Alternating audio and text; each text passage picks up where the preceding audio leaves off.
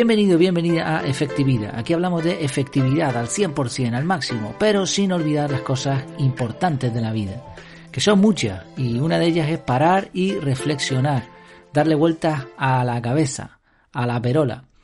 Y vamos a intentar hacer eso mediante el título de hoy, que es La efectividad, la relatividad y la regla del décimo hombre. Pero antes déjame que te recuerde, como siempre, que en efectividad.es tienes disponible el curso de productividad personal CAR Además, a un precio especial, por ser oyente de este podcast, tienes el cupón con un 20% de descuento, el cupón podcast20. Y además, como ya sabes, si has escuchado los últimos audios, también tienes una opción disponible para apoyar este podcast con una, con una mínima aportación mensual y con lo que vas a conseguir tener disponible el curso de productividad personal CAR en audio, en formato audio, si prefieres este, este tipo de, de formato en vez de lo escrito. Y además de eso vas a tener un reporte mensual y además de eso vas a tener contacto directo y bueno, y un montón de ventajas más. Pues nada, vamos allá. La efectividad, la relatividad y la regla del décimo hombre. Ha llovido bastante desde que Einstein, a principios del siglo XX, formulara la teoría de la relatividad especial y la relatividad general. Con sus cálculos rompió conceptos que parecían invariables, como la velocidad de la luz, la gravedad o el tiempo. Y claro, ahora uno piensa, ¿no? Si conceptos como el tiempo son relativos, ¿cuántas cosas no serán relativas también? Hoy en día, ya entrado de lleno del siglo XXI, mucha gente se ha acogido con demasiada facilidad a eso de que todo es relativo. Yo creo que esta forma de pensar es muy peligrosa porque al final nos escudamos en que cada uno tiene su verdad, como todo es relativo, y entonces no nos esforzamos por investigar un poco más. Es cierto que no se puede investigar todo y aprender de todo en la vida, ya hemos hablado de eso muchas veces, pero oye, si te interesa algo, pues tendrás que averiguar e investigar y dedicar un poquito de tiempo y esfuerzo a encontrar la verdad. No, no todo va a ser relativo. No voy a entrar en polémicas como eso de que los colores no existen, eh, que son fruto de nuestra percepción, ¿no? Bueno, puede haber muchos tonos de negro, pero si una pared es negra, seguirá siendo una pared negra. Y por más que los colores no existan, como exponen algunos, a efectos prácticos la pared es negra. Y hay otras muchas cosas que funcionan así. Dile tú a tu mujer, por ejemplo, que se ha quedado embarazada relativamente. ¿No? O que el, médico se lo diga. Bueno, que te digan a ti, si eres mujer, que, te has quedado embarazada relativamente. O si eres jefe, dile a tu, a tu empleado que el próximo mes va a cobrar relativamente. O explícale a las arrugas de una ancianita que el tiempo es relativo. O sea, las cosas no son tan relativas como quizás nos gustaría creer. Y luego hay muchas cosas que o son o no son en el mismo momento del tiempo, al mismo tiempo.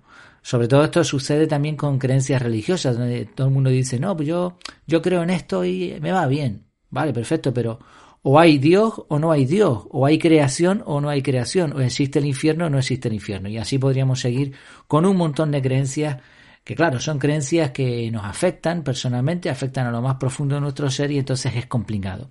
Pero básicamente esta es la cuestión. Hay muchas cosas que no son relativas.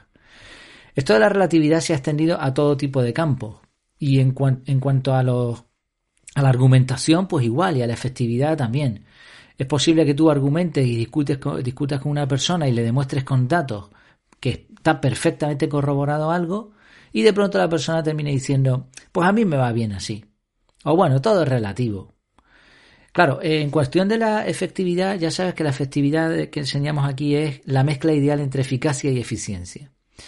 Estamos de acuerdo en que en muchas ocasiones se puede llegar a un mismo resultado por diferentes vías, variando esta mezcla ideal, variando los componentes, las acciones, etc. Y esos diferentes caminos pueden ser válidos. También soy consciente de que a la hora de analizar los datos es complicado, no es, no es fácil, es bastante difícil determinar qué es lo óptimo. Sin embargo, hay cosas que son más efectivas que otras y punto, y ya está, y no hay más que hablar. Si todo fuera relativo, el concepto de efectividad de hecho no existiría, porque daría igual cómo lo haces y al final te va a ir bien. Un ejemplo. Un ejemplo sencillo para entender esto relacionado directamente con la efectividad. Mencionaba ya hace tiempo en su podcast Matías Pantaloni, perdón, Matías Pantaloni, el tema de usar un teclado externo y un ratón o bien el trackpad de un portátil.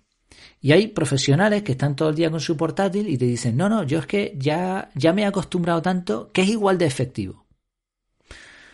Pero se pongan como se pongan o, o pongan los argumentos que pongan, es evidente que se trabaja mucho mejor y más rápido con un teclado y un ratón. Y eso es demostrable científicamente, con, pruebas. Lo mismo pasa con el uso de una libreta de papel, en vez de usar dispositivos electrónicos, tener una agenda de eventos o tener el escritorio ordenado o no tenerlo. El problema, como estamos viendo, es que existen muchas creencias limitantes que nos hacen perder el tiempo, las energías y además complican y estropean los resultados. Por eso, si de verdad queremos ser personas efectivas, tenemos que contarnos la verdad y dejarnos de historias de relatividad y, de la relatividad sirve para otras cosas, pero si queremos ser totalmente efectivos hay que buscar la mejor manera de hacer las cosas. Y para eso debemos fiarnos de los datos y hacer pruebas. Hay que acostumbrarse a mirar las cosas con un análisis crítico, por eso decimos al principio usar la cabeza, darle vueltas al coco, buscar más allá de lo obvio. En este sentido me gusta mucho la regla del décimo hombre, que se hizo popular en la película Guerra Mundial Z. Esta regla establece que siempre que nueve personas piensen que algo es cierto, una décima persona debe defender la tesis contraria. Y así se estará preparado para algo no previsto o improbable. Me vienen a la cabeza muchas cosas por lo que estamos pasando justo en el momento en que, que se graba este audio, ¿no? ¿Cuántas cosas cambiarían si se estuviese preparado para lo improbable?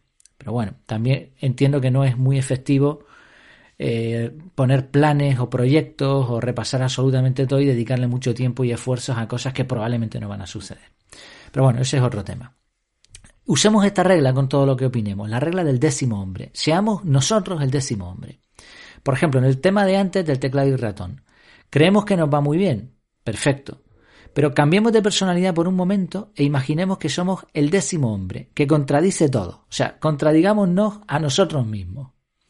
¿Qué ocurriría si hiciéramos eso con todas nuestras decisiones? ¿Qué pasaría si antes de opinar dejáramos que el décimo hombre hiciera su trabajo? bueno, una advertencia aquí entre paréntesis y en tono de, de humor. Tengamos cuidado de no terminar sufriendo trastorno de personalidad múltiple. No vaya a ser que al final nos confundamos y no sepamos ya quiénes somos, ¿no? Bueno, en definitiva, la, idea es que la efectividad no es relativa. No todo en este mundo es relativo. Y cuanta más verdad nos contemos a nosotros mismos y a los demás, más efectivos seremos y más resultados lograremos. Terminamos hoy con una frase de Albert Einstein, precisamente. Parece ser que dijo, desde que los matemáticos han invadido mi teoría de la relatividad, ni yo mismo la entiendo. y está bien, ¿no? Porque al final eso es lo que puede pasarnos si permitimos que todo sea relativo. Al final no entendemos nada y así van las cosas.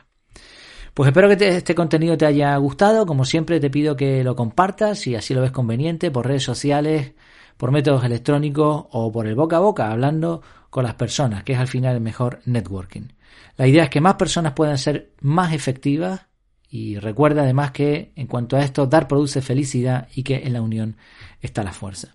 Comenta lo que te parezca oportuno, tanto aquí como por supuesto en mi casa en efectividad.es tienes el artículo correspondiente a este audio, tienes un montón más de contenido sobre la efectividad, tienes el curso completo CAR, tienes la newsletter, bueno, la fórmula de efectividad y un montón de cosas más.